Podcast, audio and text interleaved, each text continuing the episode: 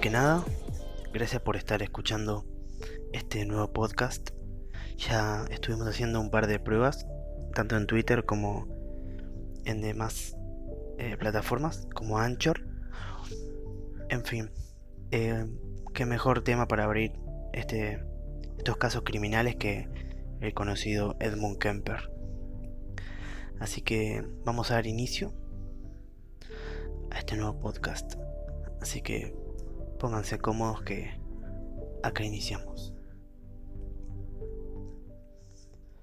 Edmund Kemper nació en Burbank, California en 1948. A pesar de que tiene un, un cociente intelectual de 140, desde niño ya mostraba una clara propensión a tortura y a matar animales. También, con elaborados rituales, llegaba a desmembrar y decapitar las muñecas de sus hermanas.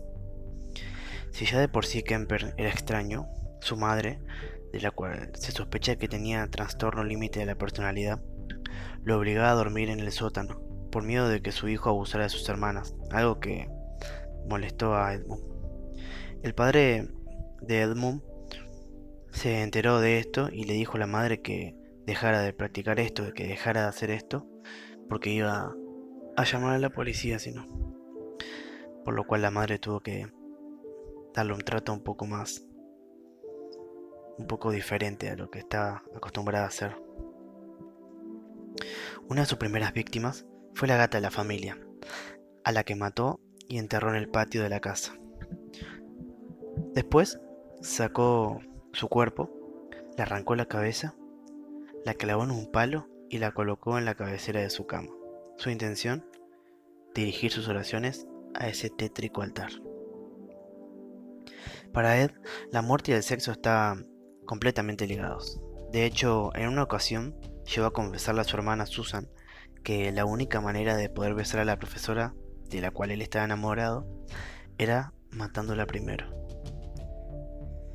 Se pudo constatar que Ed tiene un coeficiente intelectual de 145, lo cual lo hace bastante superior a la media. Sí, dije tiene, ya que Ed sigue vivo a día de hoy, cumpliendo su pena en la cárcel claramente. Sus padres estaban divorciados, por lo cual, como puede apreciar, Ed vivía con su madre y sus hermanas. Tenía la particularidad de que era muy alto. Y cuando digo muy alto es muy alto, ya que Ed, tenía, para la edad en lo que lo arrestaron, tenía una altura de 2,6 metros y pesaba 136 kilos.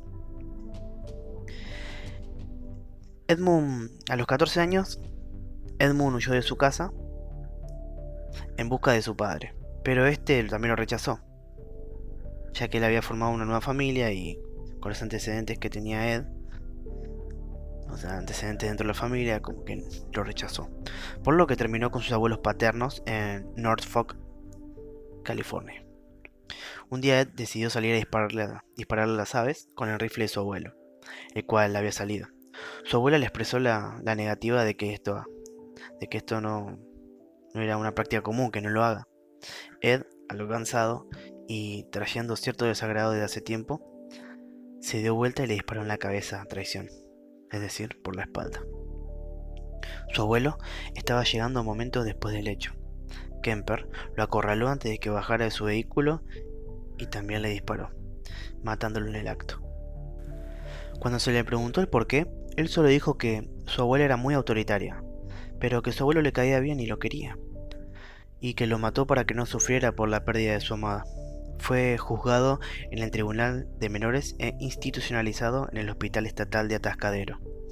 Tenía 21 años cuando fue liberado, convenciendo a las autoridades de que estaba en condiciones de dejarlo salir.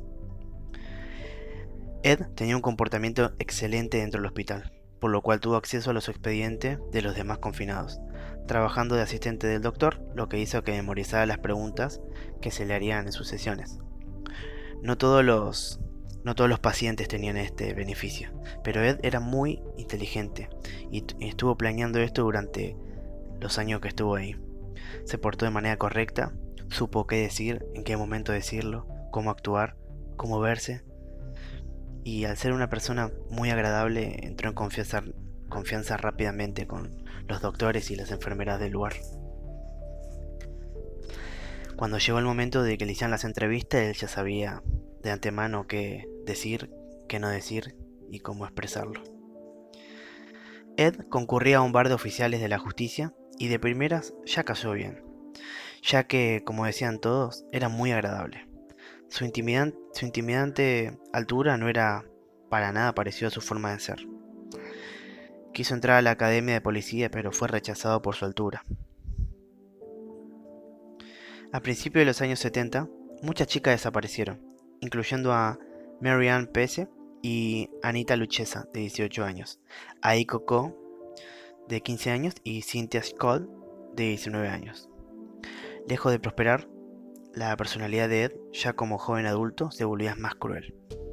Entre 1972 y 1973 cometió seis homicidios más. Las víctimas eran mujeres estudiantes que hacían dedo en la ruta. Les ofrecía traslado y las llevaba a un descampado donde las mataba y las mutilaba. Los detalles son aún más escabrosos. Kemper tenía sexo con las cabezas de sus víctimas, sí, incluso con la cabeza que se llevaba a su casa. Él se llevaba las cabezas de sus víctimas justamente para que no hubiera registros dentales para reconocer el cuerpo. Lo que sí no tiene explicación es que tenía sexo necrófilo con las cabezas de, de sus víctimas. La fantasía inicial de Kemper sería su último acto criminal. El objetivo, su madre. Su odio hacia esa mujer se había acumulado durante años. Los homicidios anteriores parecían ser ejercicios para llevar adelante su verdadero plan. El 20 de abril de 1973, mientras su madre leía un libro sentada en su cama, Kemper entró y la asesinó, apuñalándola y golpeándola con un martillo. Le cortó la cabeza, la puso en un estante y pasó una hora gritándole. También cortó su lengua y la laringe y la metió en el triturador de basura. Como si esto no fuera suficiente, como era habitual, le cortó la cabeza, obviamente. Y sí, tuvo sexo con la cabeza de su madre. Luego citó a una amiga de su madre a la casa y también la asesinó. Escondió el cuerpo en un armario y dejó una nota para la policía, que decía lo siguiente.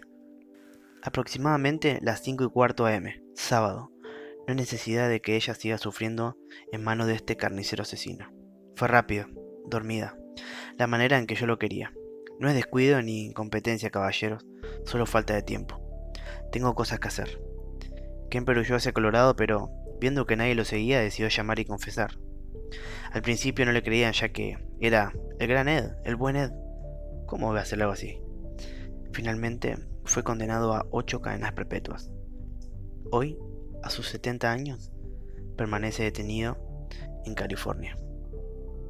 En una reciente entrevista, Ed Kemper expresó que él ya está en condiciones de salir en libertad, pero que el mundo no está preparado aún. Aún así dice que no puede culparlos por creer que no. Espero que les haya gustado este caso. La verdad es increíble ver y adentrarse un poco en la cabeza de una persona que no siente remordimiento por lo que hizo, pero sabiendo que a su vez es tan inteligente. Si les gustó esta historia, les pido que nos sigamos en mi cuenta de Twitter, MatiSwag23, Mati con Y, SWAG23. Subo hilos y top todos los días eh, pueden recomendarme lo que quieran, pueden hablarme por privado, no hay ningún problema. Espero que les guste. También estoy subiendo este mismo contenido en Wattpad, como para tener otro tipo de casos más largos. Y si les gusta este tipo de podcast, pueden darme algún tipo de crítica. Espero que sean críticas constructivas. Tal vez algún otro insulto. No, pero pueden venir a hablarme y decirme lo que está bien, lo que está mal, lo que puedo modificar o no. Y espero les guste. Esto ha sido todo por hoy. Este es el primer capítulo de lo que van a ser casos criminales. Y de una serie que llamé Mentes Relativas. Así que espero les guste y que tengan buenas noches.